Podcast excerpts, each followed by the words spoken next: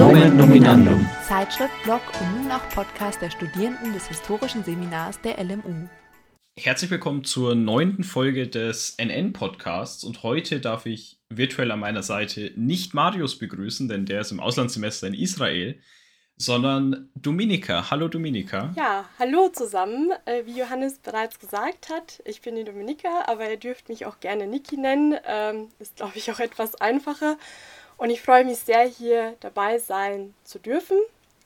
Ich studiere genau wie Marius und Johannes Geschichte im Hauptfach, im Nebenfach habe ich Informatik und fange hoffentlich im nächsten Semester endlich mit dem Master an. Bevor wir in das Thema des Podcasts einsteigen, welcher sich dieses Mal um den Historikertag handeln wird, ähm, willst du dich noch kurz genauer vorstellen, was du auch in der NN bisher gemacht hast und auch in welcher Epoche du ähm, so unterwegs bist, was dir da so liegt, deine, deine Favorites? Mhm, sehr gerne. Also ich beschäftige mich am liebsten mit dem Mittelalter, speziell mit dem Frühmittelalter. Ich habe auch meine Bachelorarbeit über die Wikinger geschrieben und äh, werde im Master wahrscheinlich äh, mich auf die historischen Grundwissenschaften spezialisieren, weil man da auch hauptsächlich äh, sich mit dem Mittelalter beschäftigt und mit mittelalterlichen Quellen. Und für den NN-Blog arbeite ich äh, ganz eng mit dem Layout-Team zusammen und unterstütze auch Johanna bei der Gestaltung der Header. Und es wird bald wahrscheinlich auch einen Artikel von mir geben. Ah, das ist ja super soweit ich weiß, warst du ja auch am Historikertag beteiligt, genauso wie ich ein bisschen, genauso wie unsere beiden Interviewpartner, die später noch kommen. Magst du uns kurz, bevor wir ins Interview einsteigen, noch erläutern, was du denn am Historikertag gemacht hast? Gerne. Ähm, ich durfte am Historikertag als studentische Hilfskraft mitwirken und war in erster Linie für die Betreuung der Gäste zuständig, quasi als erste Anlaufstelle, wenn es Fragen gab, wenn ein Raum gesucht wurde. Also ich war wirklich vor Ort, ähm, auch teilweise bei der Registrierung mit dabei und ähm, hauptsächlich eigentlich, das war die Hauptaufgabe, war ich diejenige, die auch mit anderen Kommilitonen die Touristen davon abgehalten habe, in die Aufnahmen zu platzen, die ja in der großen Aula ähm, waren. Und äh, wie wir wissen, die große Aula ist ja auch so ein bisschen ein Touristenmagnet in der äh, Uni und ich war sozusagen die studentische Security und äh, ja, es hat schon sehr viel Spaß gemacht. Das klingt ja super. Ja, die große Aula ist natürlich sehr, sehr schön. Ja. Also man kann es den Touristen ja auch nicht verdenken, wenn man da mal reinschauen will, vor allem wenn da so viel los ist. Definitiv. Es kamen auch sehr viele Erstis, die sich die Uni angeschaut haben, auch mit schon äh, anderen Studenten, die die große Aula natürlich kennen und äh, wollten diese natürlich auch zeigen. Es tat mir dann noch immer leid, aber wir haben dann gesagt, kommt doch nächste Woche, da ist hier nichts mehr los, dann können Sie sich auch anschauen. Perfekt. Und bevor wir jetzt wir zwei weitermachen, würde ich sagen, geben wir einmal ins Interview, äh, welches ich im Vorhinein mit Janina Gilg und Dr. Denise Reizenstein geführt habe. Vielen Dank und ich darf heute Frau Dr. Denise Reizenstein begrüßen und auch Janina Gilk, eine Kommilitonin von mir, begrüßen. Beide waren rege am Historikertag beteiligt, beziehungsweise Janina war ein bisschen krank, habe ich erfahren. Das bin ich heute auch, deswegen entschuldigt meine Stimme ein bisschen. Ich hoffe, dass man es nicht hört. Hallo, ihr beiden. Hallo, freut mich, dass ich da sein darf.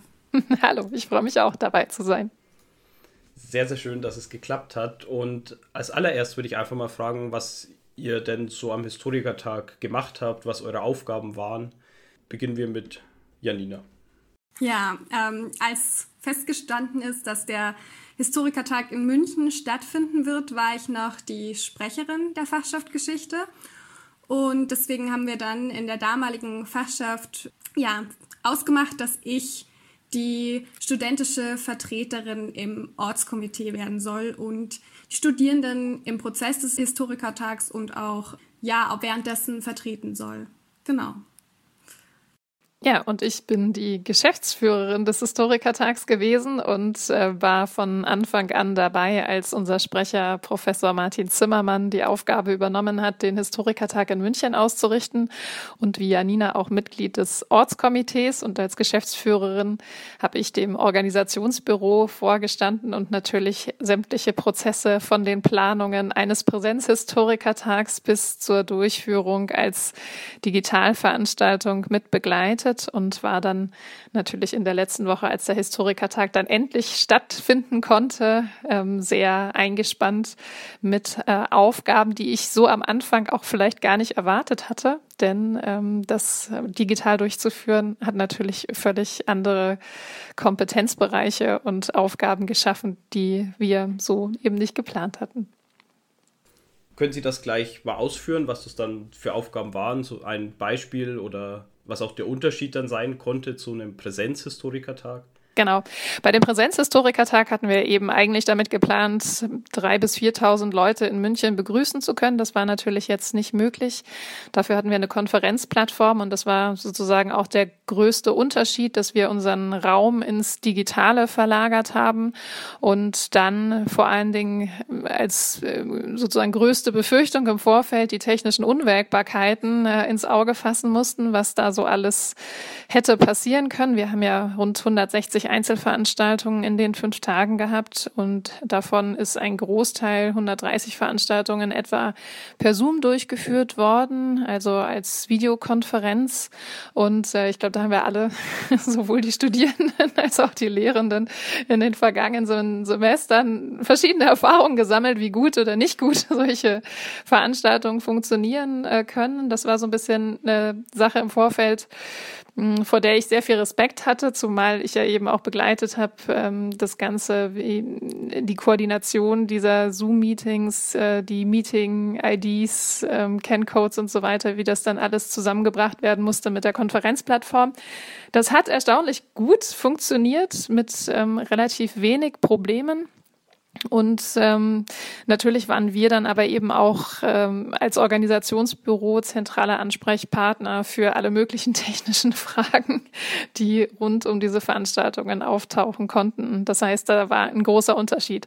Noch ein anderer großer Unterschied war tatsächlich dann vor Ort, wiederum in München. Wir haben ja einen anderen Anteil an Veranstaltungen gehabt, der als Livestream vor Ort aufgezeichnet wurde. Und ähm, das waren so circa 30 äh, Veranstaltungen, die dann gestreamt gestreamt worden aus der großen Aula der LMU. Und das war sehr spannend zu begleiten, dann am 3. Oktober, als der Aufbau passierte und unser Festsaal dann eigentlich in ein Fernsehstudio verwandelt wurde, mit sehr viel Technik und Personal, das im Hintergrund ähm, diese Veranstaltungen auf einem sehr hohen professionellen Niveau dann durchgeführt hat. Und ich als Zuschauer kann auch sagen, dass also dass ich es auch so mitbekommen habe, dass zum Beispiel der History Slam, der aus der großen Aula war, technisch eigentlich grundlegend sehr, sehr gut gelungen ist. Also war auch sehr, sehr spannende Vorstellung. Dass es technisch nicht so funktionieren kann, habe ich selbst erleben müssen. Ich durfte mit einem Fachschaftskollegen Sebi äh, das Pubquiz moderieren, welches am Historikertag stattfand. Und dadurch, dass wir keine Breakout-Sessions zur Verfügung hatten in dieser Zoom-Umgebung, hat es dann eher so mäßig funktioniert durchzuführen. Wir hatten am Ende dann immerhin drei Gruppen, die gegeneinander gequizt haben so hat dann schon irgendwann funktioniert, war aber sehr, sehr äh, ereignisreich und aufregend, das alles so hinzubekommen, vor allem dann noch auf dem Historikertag. Aber ansonsten habe ich auch als Zuhörer sozusagen eigentlich von technischen Problemen eher wenig mitbekommen. Also es hat eigentlich immer alles gut funktioniert, ich bin überall reingekommen, deswegen das war sehr, sehr gut. Ja, das also mit den Zoom-Meetings, das war sowieso eine ganz spannende Sache im Vorfeld. Auch, auch für uns sehr überraschend, weil tatsächlich die SDK-Variante, die da integriert war in die Konferenzoberfläche, nicht alle Funktionen so zur Verfügung gestellt hat, wie wir sie eigentlich kannten und wie auch die meisten ähm, das gewohnt waren. Und das hat für uns natürlich in, dem, in der Kommunikation im Vorfeld auch eine große Herausforderung dargestellt, ähm, das zu vermitteln. Zumal mit einer äh, tatsächlich ja eben auch einem Programm oder einer Software, die permanent im Fluss ist. Also wir haben dann bei Testläufen in den Wochen vor dem Historikertag gemerkt, da waren bestimmte Funktionen noch nicht da, die dann plötzlich während des Historikertags aber zur Verfügung standen. Also wir haben sehr viel Zeit darauf verwendet, die Leute darauf vorzubereiten, dass die Sprecheransicht nur zur Verfügung steht über die Konferenzplattform und während des Historikertags haben wir dann gemerkt, gemerkt es geht doch die Galerieansicht durchaus. Und das war dann auch ähm, ganz spannend, diese Dinge im Fluss immer zu haben. Ja, technisch alles neu und alles aufregend. Und ich glaube auch, Janina, bei dir ist nicht alles so gelaufen, wie du es dir vorgestellt hast. Ja, das trifft es ganz gut. Ja, zum einen ist es ja vorhin schon angeklungen, dass äh, es mich ja dann leider krankheitlich erwischt hat und ich den Historikertag, auch wenn ich Mitglied des Ortskomitees bin, dann doch wie die meisten online verfolgt habe. Ähm, es hat alles wunderbar geklappt, aber natürlich wäre ich schon sehr gerne live dabei gewesen. Ja, und das andere war eben, dass ich ja auch eine Veranstaltung geplant habe für den Historikertag selbst und die Veranstaltung musste jetzt verlegt werden aufgrund äh, von Wartungsarbeiten. Also da sind wir jetzt wieder beim Thema Technik, denn ähm, meine Veranstaltung ist die Führung durch die Gedenkstätte zum Erinnerungsort des Olympia-Attentats 1972 hier in München und war von Anfang an als ein Programmpunkt gedacht, der so ein bisschen den Teilnehmenden des Historikertags äh, München auch vorstellen soll. Und auch passend zum Partnerland war das ja irgendwie ein ganz schöner Programmpunkt. Partnerland war das Land Israel. Und ähm, wir wussten schon über den ganzen Sommer, dass die Gedenkstätte gewartet wird. Jedoch war das zeitlich eigentlich beschränkt auf den August. Und letztlich gab es da so viele Verzögerungen, auch zum Teil tatsächlich aufgrund der Pandemie und Lieferungsschwierigkeiten, dass wir am Ende jetzt uns dazu entschlossen haben, dass die Veranstaltung nicht komplett ausfällt. Es gibt weiterhin Möglichkeit, sich dafür anzumelden und es gibt auch schon Anmeldungen. Und sie wird dann im Nachgang des Historikertags stattfinden. Natürlich war es aber trotzdem für mich irgendwie schade, das dann doch so kurzfristig verlegen zu müssen und nicht im Rahmen des Kongresses stattfinden äh, lassen zu können. Ja, aber ich glaube, es ist trotzdem schön, dass wir das machen und ich freue mich drauf und äh, bin gespannt, wie das dann wird und ist sicherlich auch ein Vorteil dieses digitalen Historikertags, dass man das machen kann und dass der Historikertag diesmal, also der ganze Kongress, durch auch die Plattform und solche Möglichkeiten dann ein bisschen länger dauert, als er vielleicht ursprünglich immer ist. Und das ist ja auch ganz schön. Ja, das stimmt. Magst du noch ganz kurz erläutern, wie man sich denn für diesen Termin anmelden könnte? Ja, natürlich. also alle ZuhörerInnen des NN-Podcasts haben es ganz, ganz einfach, denn man kann sich über die E-Mail-Adresse der Fachschaft Geschichte äh, anmelden und die ist leicht zu googeln. Genau. Vielleicht können wir das auch einfach noch später einspielen dann äh, in der Beschreibung des Podcasts. Ja, baue ich einfach unten im Text dann ein, wenn ich was dazu schreibe. Das Wunderbar. Geht. Du hast es jetzt auch schon kurz angeschnitten. Es gibt Vorteile, es gibt Nachteile von einem Online-Historikertag. Für mich war es jetzt der erste Historikertag. Bedeutet, ich kenne Präsenzhistorikertag gar nicht, weil ich auch noch nicht lang genug studiere, um mich damit wirklich damit beschäftigt zu haben. Gibt es für euch irgendwelche Vorteile oder irgendwelche Sachen, die man vielleicht auch für die nächsten Historikertage dann doch mitnehmen könnte? Ja, ich beginne gerne mal so vielleicht aus der studentischen Sicht. Ähm also, ich war davor auf genau einem Historikertag. Den ersten habe ich tatsächlich äh, verpasst, äh, 2016 in Hamburg. Das habe ich damals wirklich nicht mitbekommen nach meinem ersten Semester. 2018 war ich dann schon aktiv in der Fachschaft und habe das dadurch dann mitbekommen und war im, beim Historikertag in Münster dabei. Und das war auch einer der der Gründe, warum ich mich eben auch entschieden habe, ins Ortskomitee zu gehen, also meine Erfahrungen äh, beim Historikertag 2018 in Münster. Und ich muss sagen, natürlich ist es so, dass das Kommunikative, das ins Gespräch kommen, bei einem digitalen Historikertag ja nicht so einfach ist, wie wenn man in Sektionen oder ähm, ja, anderen Podiumsdiskussionen und so weiter vor Ort ist und danach mit den Referierenden oder auch anderen Teilnehmenden ins Gespräch kommen kann, einfach weil man vor Ort ist. Aber wenn man jetzt sich überlegt, was es dann doch auch für Möglichkeiten gibt bei einem digitalen Historikertag, würde ich ganz besonders hervorheben, dass ich das Gefühl habe, dass es für viele erstmal so eine Hürde ist, sich so anzumelden und in eine andere Stadt zu fahren. Äh, vielleicht auch eine finanzielle Hürde, das äh, darf man ja auch nicht vergessen. Auch wenn die Beiträge für Studierende gering sind, muss man sich ja auch die Unterkunft leisten können und äh, Verpflegung und was auch immer. Und muss zu den Kongresstagen auch wirklich flexibel Zeit haben. Und wenn er digital stattfindet, dann kann man das natürlich auch in den Alltag integrieren und sagen, gut, die Veranstaltung kann ich auch nach meiner Arbeit dann noch anschauen oder ich bin eben eh vorm Laptop, weil ich noch an einer Hausarbeit schreibe, dann schaue ich mir das halt danach noch an. Also ich glaube, die, die, das Teilnehmen ist natürlich flexibler gestaltet digital. Deswegen würde ich sagen, es ist sicherlich sinnvoll für weitere Kongresse bestimmte Angebote digital stattfinden zu lassen, um ja, Zugänge zu erleichtern. Und zwar nicht nur jetzt für Studierende an sich, denen das oder andere Teilnehmenden, denen es durch äh, ja, den, die, dass den Rahmen dadurch einfacher wird, sondern auch global gesehen war es natürlich so möglich, auch Studierende aus anderen Ländern, die vielleicht gerade im Erasmus oder ähnlichen Auslandsaufenthalten sind, konnten digital natürlich viel besser teilnehmen. Und das gilt natürlich für alle die an einem Historikertag teilhaben möchten, dass äh, dann natürlich der Standort nicht mehr nötig ist. Genau, also dass man vor Ort ist. Ich würde sagen, vor Ort ist genau das Stichpunkt. Es hat Vorteile und Nachteile.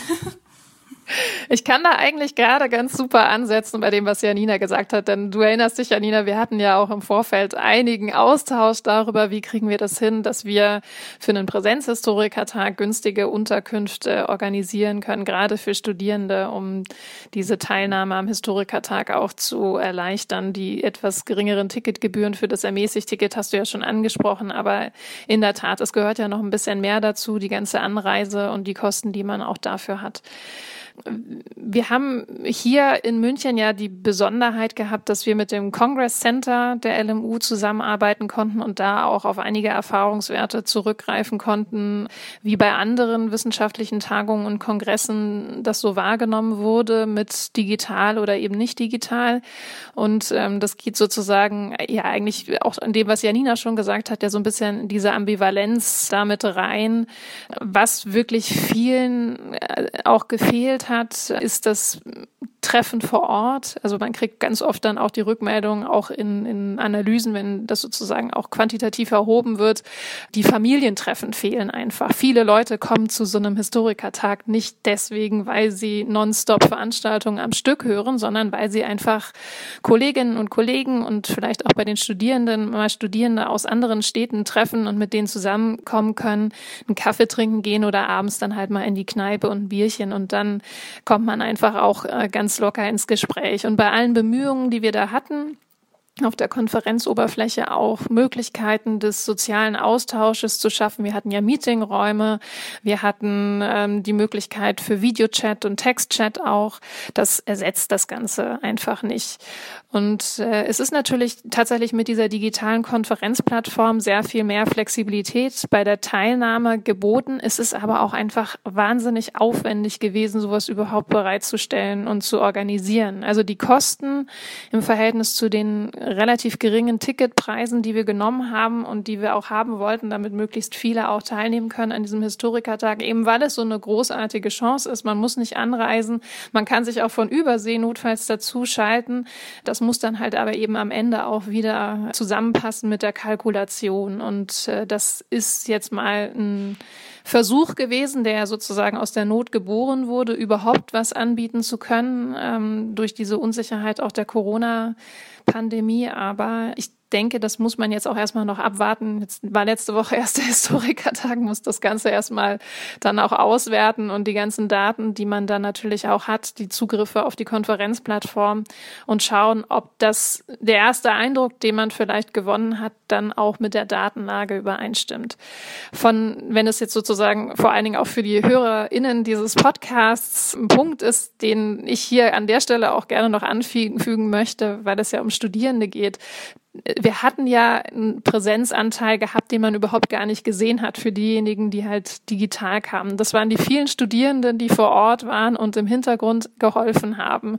Und ich sage es deswegen, weil ich es hier wirklich nochmal hervorheben möchte. Das war einfach eine, eins meiner Highlights tatsächlich auch dieses Historikertags, die Studierenden wieder zurück an der Uni zu haben und mit ihnen für diesen Historikertag zusammenzuarbeiten. Und das, was mich immer am meisten auch im Vorfeld betrübt hat, dass tatsächlich durch diese digitale Durchführung die Studierenden weniger sichtbar waren für die vielen BesucherInnen der Konferenzplattform die waren ja als Hosts dabei, die waren im Stream stark involviert, die waren im Helpdesk wirklich super. Wir hatten eine ganz, ganz tolle Stimmung und Atmosphäre gleich von Anfang an gehabt mit allen möglichen Anrufen und Problemen, die da aufgeschlagen sind. Und ähm, das ist einfach von Studierenden ganz, ganz äh, sensationell auch geleistet worden. Und hätten wir die Corona-Pandemie und diese Sondersituation nicht gehabt, wäre das vielleicht auch was anderes geworden. Also ich habe da mit Studierenden gesprochen, gesprochen, die wirklich durch den Historikertag zum allerersten Mal an ihrer Alma Mater waren und, und das LMU-Hauptgebäude betreten haben. Und ich habe mit denen gesprochen und das hat mich wirklich wahnsinnig bewegt. Und es war einfach schön zu spüren, dass alle so aufgeatmet haben, mal wieder zusammenzukommen mit Peers und zusammenzuarbeiten und das nicht nur über den Bildschirm zu haben.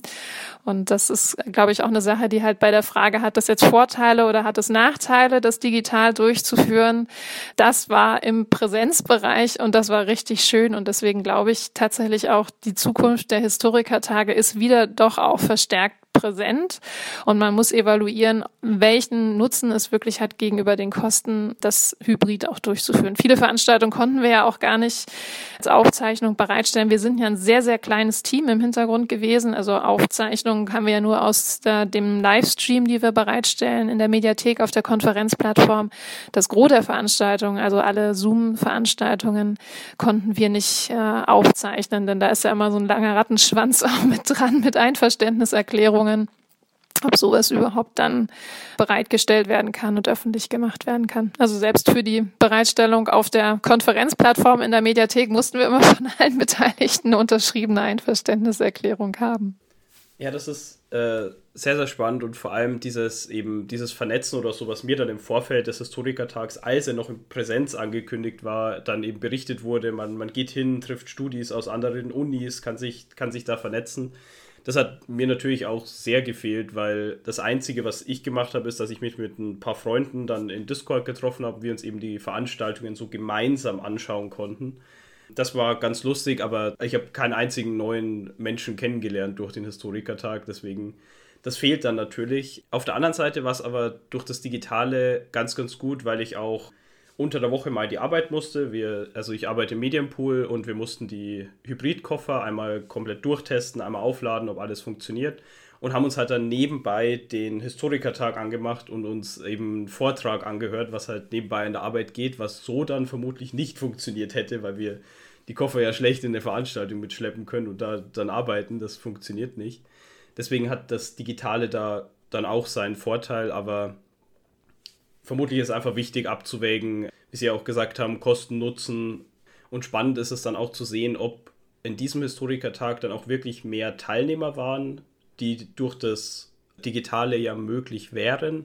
Ich weiß nicht, ob es da schon Zahlen gibt oder das muss dann wahrscheinlich noch ausgewertet werden. Also wir haben tatsächlich ganz frisch die Zahlen jetzt schon da. Wir hatten ja 3000 Anmeldungen zum Historikertag, hatten aber tatsächlich nur etwas mehr als 2000 äh, Logins von unterschiedlichen Accounts. Also das heißt, nur zwei Drittel der angemeldeten Zugänge wurden auch wirklich genutzt. Also ich kann das im Augenblick noch nicht einschätzen, wie sozusagen diese No-Show-Quote ist im Vergleich zu anderen wissenschaftlichen Fachtagungen und Konferenzen.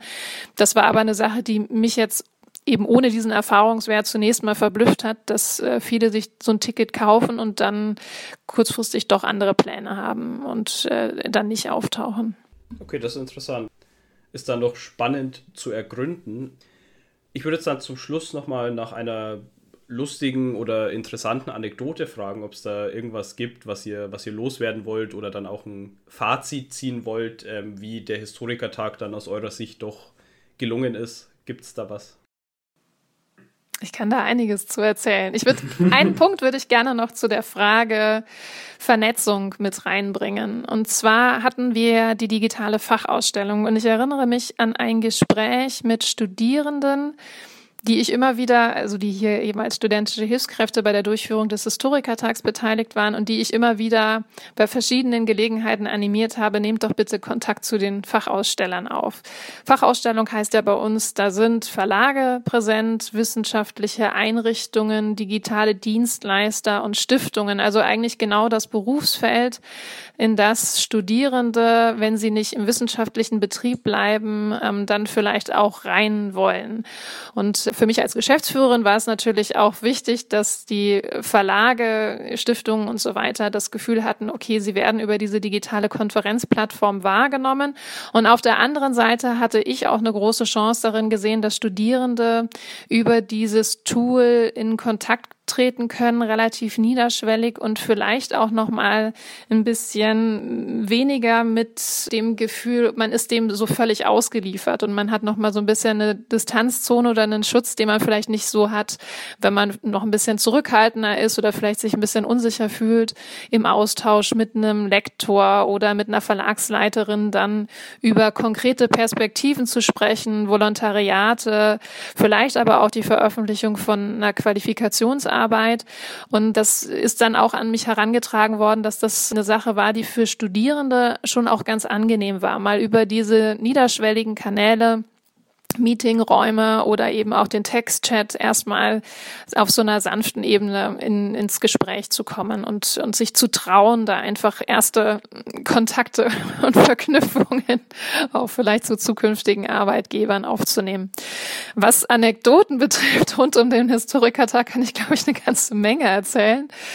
Zwei Sachen äh, finde ich in dem Zusammenhang äh, berichtenswert. Ich hatte tatsächlich einige wenige Wochen vor dem Historikertag einen schreibmaschinengeschriebenen Brief von einem Historiker, der auf meinem Schreibtisch landete und der nach Informationsmaterial fragte für diesen Historikertag. Und ich war dann tatsächlich auch damit konfrontiert, dass natürlich diese digitale Durchführung hinsichtlich von Barrierefreiheit gerade für die älteren, nicht mehr digital affinen Menschen wirklich auch ähm, eine Exklusion bedeutet. Also die waren nicht mehr, ließen sich nicht mehr mitnehmen. Und äh, ich saß dann da mit diesem schreibmaschinengeschriebenen Brief und überlegte mir dann einfach eine Antwort, um diese Kluft auch zu überbrücken. Und das hat mich schon bewegt. Ähm, natürlich hat man äh, auch mal darüber geschmunzelt, aber das ist natürlich ein Aspekt äh, der Barrierefreiheit, der sicherlich auch bei bei unserer Konferenzplattform dazu geführt hat, dass gerade ältere Teilnehmende nicht mehr mit dabei gewesen sind, wie sie dabei gewesen wären, hätten wir einen Präsenzhistorikertag gehabt. Mich hat auch bewegt, also das ist jetzt weniger eine Anekdote als vielmehr auch wirklich ein ernsthaftes Anliegen von einer gehörlosen Doktorandin angeschrieben worden zu sein um dann zu merken, dass wir in der Kürze der Zeit der Organisation diese Dinge gar nicht mehr umsetzen konnten, dass für Menschen mit einer gewissen Einschränkung solche Barrieren nicht mehr abgebaut werden konnten.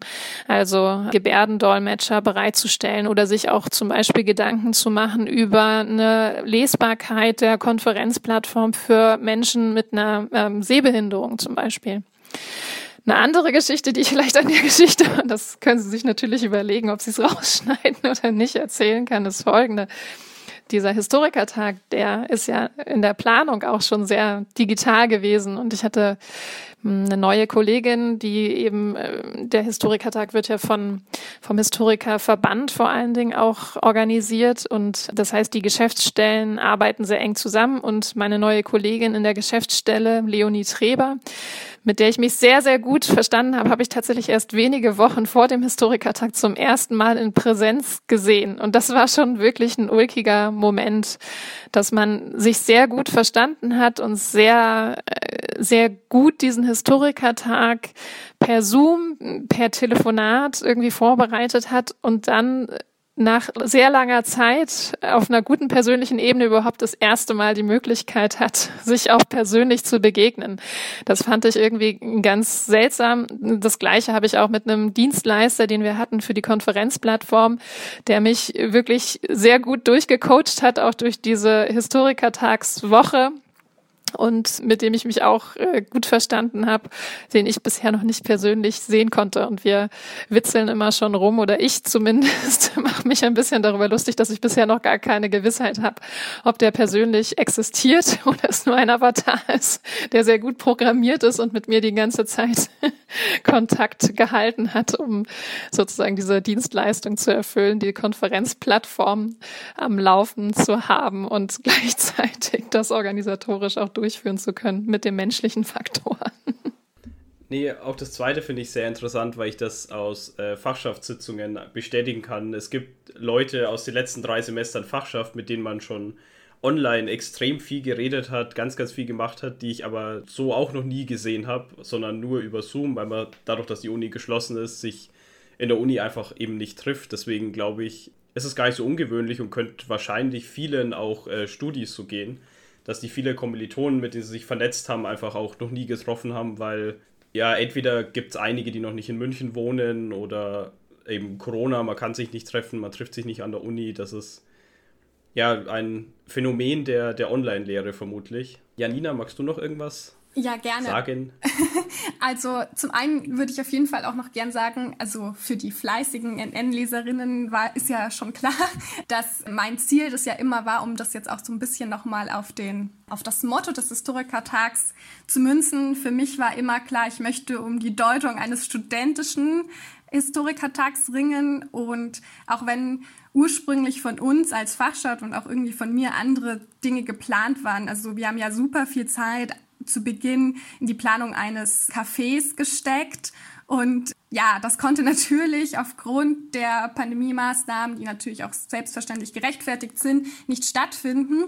Aber dennoch war uns ein großes Anliegen zu ermöglichen, dass die Studierenden sowohl mit anderen Studierenden, aber auch mit allen Referentinnen und so weiter ins Gespräch kommen können. Also dieser kommunikative Aspekt war uns wichtig und ich habe schon die Erfahrung jetzt gemacht von den Studierenden, mit denen ich gesprochen habe, die am Historikertag teilgenommen haben. Und das sind auch einige, die nicht aus München sind, dass es doch die Möglichkeit gab und einige die Chat-Funktion genutzt haben und das auch spannend fanden und auch irgendwie dann doch, wenn sie an Veranstaltungen teilgenommen haben, durch die TeilnehmerInnenliste gescrollt haben und geguckt haben, wer denn da so mit äh, dabei sitzt. Und ach ja, mit dem oder derjenigen hatte ich schon mal einen Kurs und dann ist man vielleicht doch noch mal ins Gespräch gekommen. Und das ist irgendwie für mich schon ein sehr sehr schöner Moment gewesen, dass das am Ende geklappt hat, irgendwie so dieses Ziel und auch einfach der Aspekt, das muss ich jetzt schon an der Stelle nochmal betonen, weil das bisher nicht so der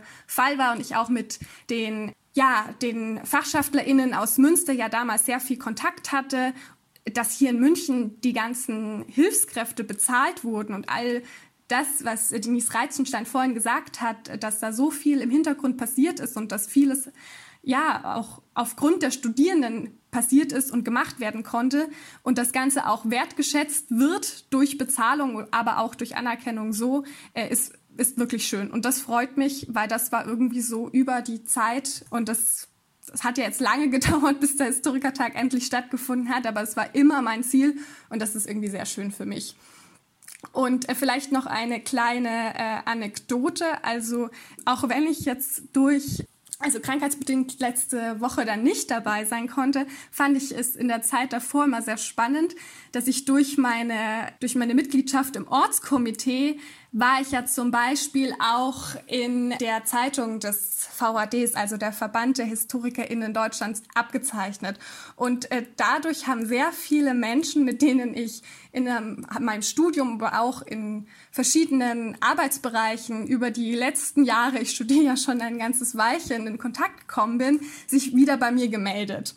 Und das war irgendwie ganz schön. Also so ehemalige ArbeitskollegInnen oder aber auch ehemalige Dozierende von mir haben sich per Mail gemeldet, ach ja, und äh, Sie sind ja jetzt im Ortskomitee, wie schön. Und das ist ja auch eine Art, der also eine Art der Vernetzung, die dann dadurch stattgefunden hat. Und vielleicht hätte man natürlich auf einem präsenten Historikertag sich nochmal gesehen, aber das steht dem ja jetzt auch nicht im Wege. Und das ist vielleicht auch einer dieser kommunikativen Aspekte, den der Historikertag auch im digitalen ja, ermöglicht hat. Und das finde ich ganz wunderbar. Und äh, jetzt hoffe ich einfach, dass vielleicht mit meiner Veranstaltung dann im Nachgang auch noch ein paar Kontakte zustande kommen und man da einfach noch ein bisschen von dem Historikertag dieses Jahr zehren kann. Und ich hoffe natürlich auch, insbesondere für die Studierenden, dass äh, vielleicht beim nächsten Historikertag viele der jetzt schon möglich gemachten Vorteile für Studierende übernommen werden und dass äh, einfach Teil des Historikertags bleibt, dass äh, Studierende eben auch die also zu den WissenschaftlerInnen des Historikertags gehören, zu den Jüngeren, aber dennoch und äh, auch Teil einfach dieses äh, Diskurses sind. Ich glaube, da hat sich aber in den letzten Jahren auch vieles verändert. Also wenn ich, ich glaube 2004 war ich auf einem Historikertag in Kiel und wenn ich das so Revue passieren lasse, das war schon noch eine ganz andere Art von Historikertag. Da spielte der sogenannte Nachwuchs noch gar keine richtige Rolle und Nachwuchs waren da diejenigen, die gerade frisch habilitierten. Und das nannte man damals, glaube ich, irgendwie Bullenschau. Und wenn dann die frisch habilitierten Vorträge hielten und da wurden tatsächlich äh, Karrieren äh, entweder äh, vorangebracht oder auch echt zerstört. Aber das war eben die Vorstellung von Nachwuchs, die man 2004 noch hatte. Und wenn wir das vergleichen 2021, ist das schon eine ganz andere Situation, auch ein ganz anderes Selbstbewusstsein, das da von Seiten der Studierenden, vor allen Dingen auch von Seiten derjenigen, die eine Dissertation verfassen, artikuliert wird und, und reingebracht wird in den Verband. Und äh, zum Glück wird das eben auch zunehmend wahrgenommen. Also nach dem Münsteraner Historikertag wo auch gerade die Promovierenden ähm, sehr stark aufbegehrt haben gegen ähm, bisherige Planungen. Auch beim Historikertag gab es einen sehr intensiven und, soweit ich beteiligt war, auch ähm, und das mitbekommen habe, auch sehr fruchtbaren Austausch ein paar Veränderungen auch äh, in der Hinsicht und ich glaube, das wird sich jetzt die nächsten Jahre auch weiter noch entwickeln. Also bis hin eben auch, dass es ja eine Vertretung gibt, auch im VHD-Ausschuss der Promovierenden da wird man jetzt einfach mal schauen, was da noch kommt. Aber ich freue mich natürlich, Janine, dass du das nochmal hervorgehoben hast, dass es gut angekommen ist, dass die studentischen Hilfskräfte bezahlt worden sind. Das war unserem Sprecher Martin Zimmermann und mir auch immer sehr, sehr wichtig gewesen. Und gerade jetzt nach diesen langen Corona-Monaten, wo wahrscheinlich auch vielen Studierenden die Nebenjobs weggebrochen sind, fand ich das nur fair, dass das eben getane Arbeit dann wirklich auch entlohnt wird. Und weil du, Janine, auch gerade noch von Anerkennung Anerkennung gesprochen hast. Auch da hatten wir ein sehr schönes Erlebnis in der Gruppe der studentischen Hilfskräfte, die die Zoom-Veranstaltungen mitbegleitet haben als Host. Und das war tatsächlich auch der Vorsitzende des Geschichtslehrerverbandes, der sich tatsächlich auch umbenannt hat jetzt in den Verband der Geschichtslehrerinnen und Geschichtslehrer Deutschlands. Und der Vorsitzende ist tatsächlich mit einer Packung Pralinen bei seinem Host äh, oder seinem, seiner Hostin, ich weiß gar nicht, ob man das gendern kann, vorbeigekommen und äh, hat sich persönlich bedankt vor Ort für die Arbeit, die da geleistet äh, wird im Hintergrund. Und das fand ich eine ganz, ganz tolle Geste der Anerkennung und ähm, wirklich auch sehr, sehr schön, dass das passiert ist. Ja, und wie gesagt, ich war bisher nur beim Historikertag 2018, aber den 2016 habe ich auch über Mitstudierende mitbekommen und auch in, also im Vergleich zu diesen dreien Historikertagen hat sich einiges getan und das merkt man schon und das lässt ja einfach auch auf ein, ein wohlwollendes, äh, also auf wohlwollende zukünftige Historikertage hoffen und das ist ja sehr schön. Hast du dich eigentlich mal damit beschäftigt, ob irgendwie eine studentische Vertretung schon früher bei Historikertagen im Ortskomitee saß? Denn ich glaube, auch das könnte ein Novum gewesen sein in ich München. Ich glaube oder? auch. Also, wenn ich in Münster immer mit den FachschaftlerInnen gesprochen habe, dann waren sie schon in irgendeiner Form in Kontakt mit dem also mit dem Ortskomitee und insgesamt mit der Organisation des äh, Historikertags. Aber es äh, schien mir in den Berichten immer eher so, als wäre das nicht wirklich eine offizielle Funktion. Und ich habe mich damals auch wirklich sehr geehrt gefühlt. Zum einen natürlich, dass es diese Position gibt und zum anderen, dass ich damals das Vertrauen der Fachschaft bekommen habe und dass durch die Verzögerung ja natürlich auch jedes Mal bei konstituierenden Sitzungen erneuert wurde, dass ich das machen darf.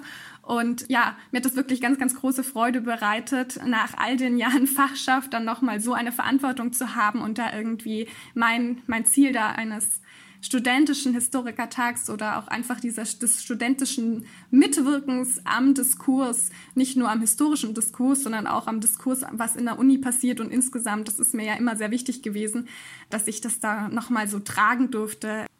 Richtig schön und ich bin ganz gespannt, wie das dann weitergeht und hoffe einfach, dass äh, dass es noch nachhallen wird. Und ich finde es zum Beispiel auch ganz wunderbar, was dann jetzt durch unsere Veranstaltungen auch noch möglich ist, hier jetzt auch, um nochmal auf DNN zu sprechen zu kommen. Wir haben ja auch dann im Nachgang unserer Veranstaltungen sind Artikel entstanden und wir haben in den Veranstaltungen auch darauf hingewiesen, dass man da auch nochmal weiter diskutieren und debattieren kann und das äh, ja ist wirklich gut angekommen bei allen Zuhörenden. Also ich war auch bei der Veranstaltung von der Giulia Grossi und das war wirklich sehr schön zu sehen, wie erstaunt auch einige waren, was da möglich ist und was wir, was wir da machen. Und das macht natürlich irgendwie so die ganze Fachschaft und stolz, wenn das mal gesehen wird, was da so im Hintergrund geleistet wird. Und ja, das ist einfach eine ganz positive Erfahrung, die ich machen durfte.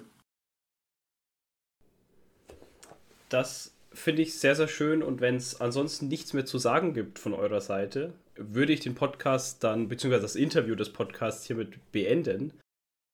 So, nachdem wir jetzt das Interview gehört haben, sind wir wieder hier und sowohl Janina als auch Frau Reizenstein haben ja einiges über Hilfskräfte ähm, erzählt und auch was es so Neues gibt, was Novums waren.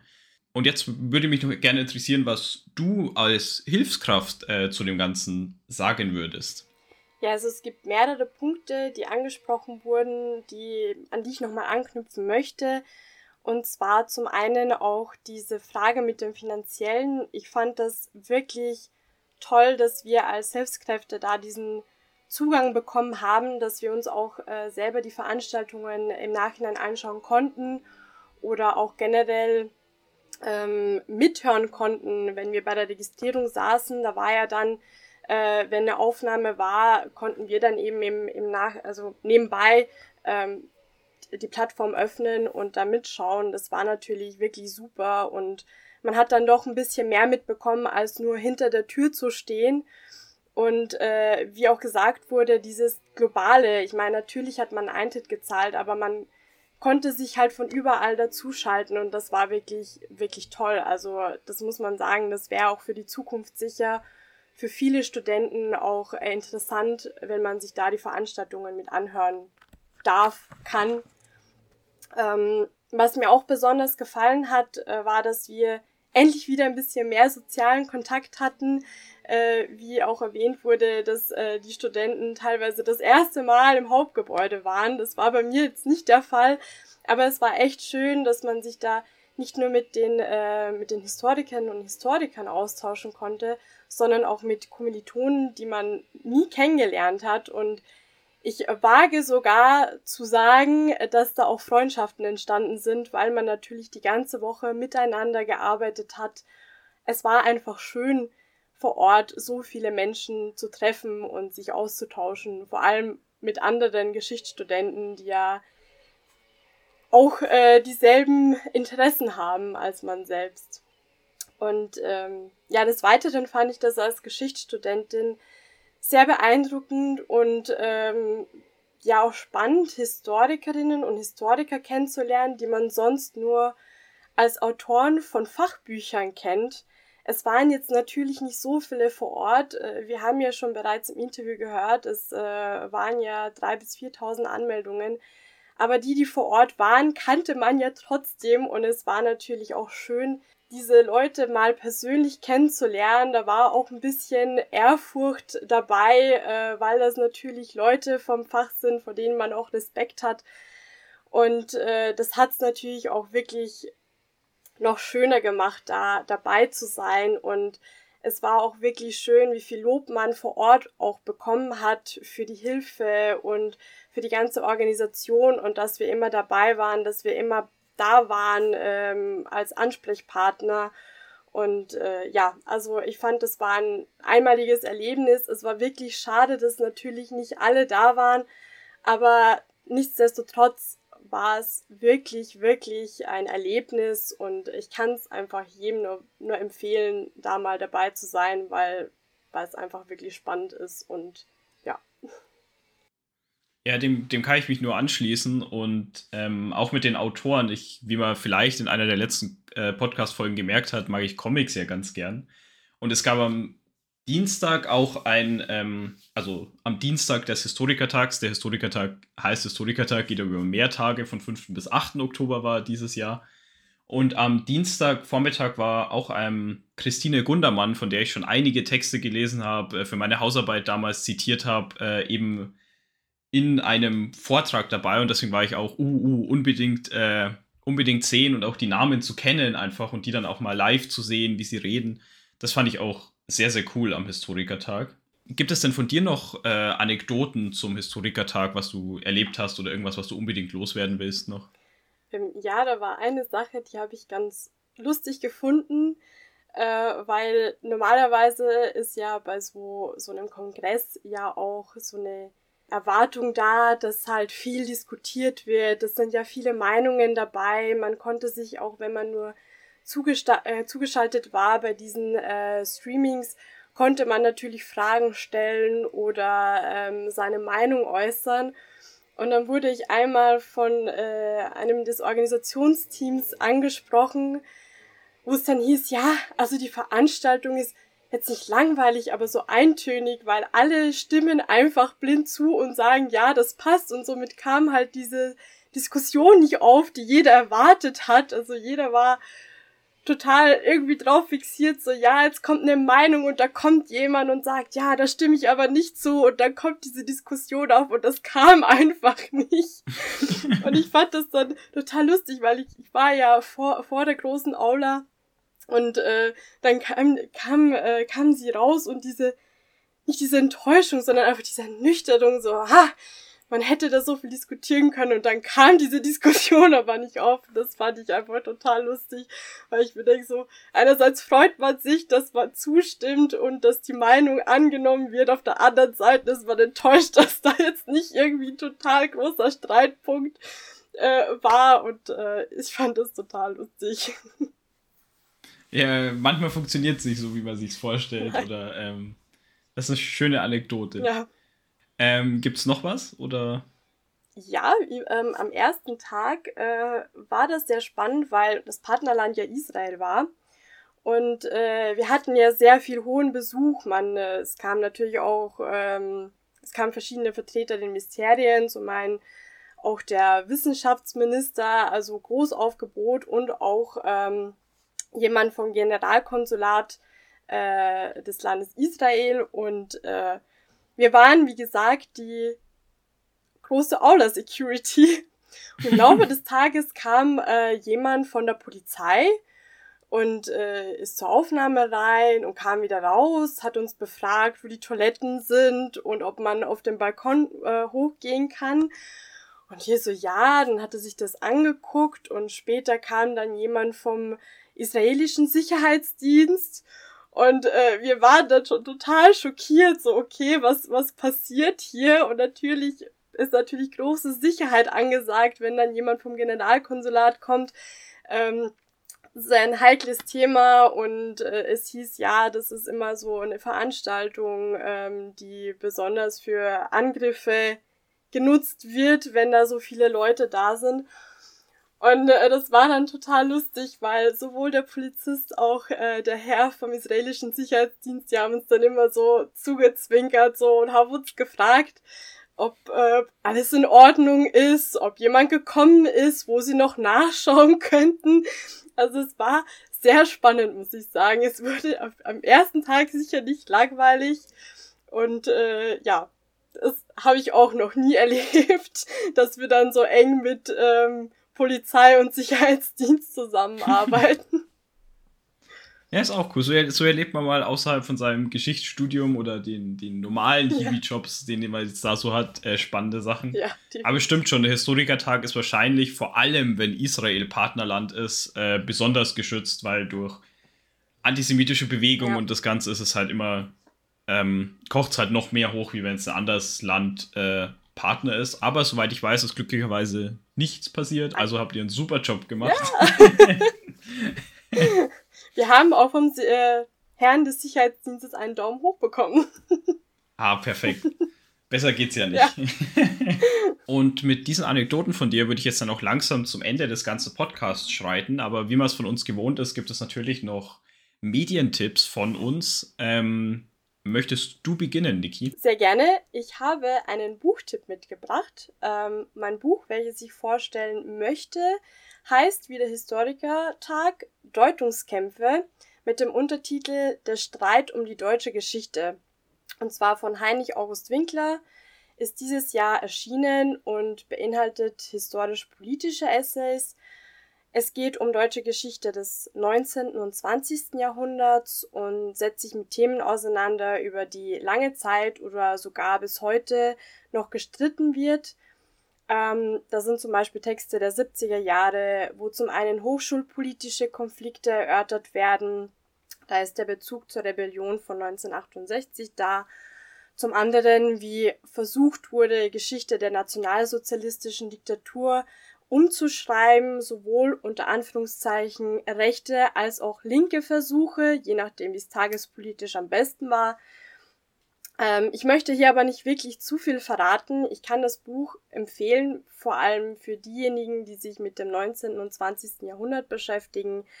Der Autor versucht auch wirklich viele Fragen beziehungsweise auch Streitfragen einzugehen. Als Beispiel, warum es zum Beispiel nach dem Zweiten Weltkrieg nicht nur in Deutschland einen Funktionsverlust äh, des Nationalismus gab, und äh, das Buch ist äh, in vier Teile gegliedert, äh, und zwar in Texte äh, der Geschichte Deutschlands vor 1918, Texte zwischen den Weltkriegen, dann ähm, über das geteilte Deutschland und dann auch noch Texte nach dem Mauerfall.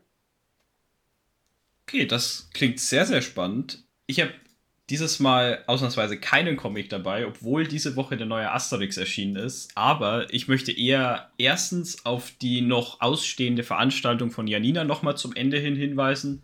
Wurde ja im Interview schon angebracht, aber äh, nochmal, die vermutlich Anfang November stattfindet, ist auch unten im Beitrag verlinkt.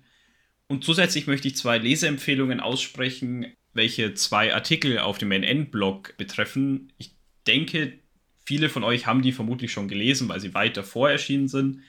Ähm, einmal ein Gespräch mit Dr. Denise Reizenstein vor dem Historikertag. Wir, machen sie, wir haben es jetzt danach gesprochen, einmal davor über die Organisation etc. Und einmal von Janina den Artikel um die Deutung eines studentischen Historikertags ringen, welchen ich auch sehr gern gelesen habe und auch sehr, sehr spannend ist, wo sie über ihre Sicht als studentische Vertretung im Ortskomitee berichtet ein sehr, sehr lesenswerter Artikel. Mit diesen Leseempfehlungen verabschieden wir uns äh, von diesem Podcast. Als kleinen Teaser kann ich nur kurz anteasern, dass der nächste Podcast vermutlich über LMU Exchange gehen wird. Ähm, Anmeldefristen dafür sind im Dezember, ähm, aber mehr dazu im nächsten Podcast. Und ansonsten vielen, vielen Dank, Niki, dass du heute dabei warst und bis zum nächsten Mal. Ja, es freut mich sehr, dass ich äh, hier dabei war und ich freue mich auch schon aufs nächste Mal.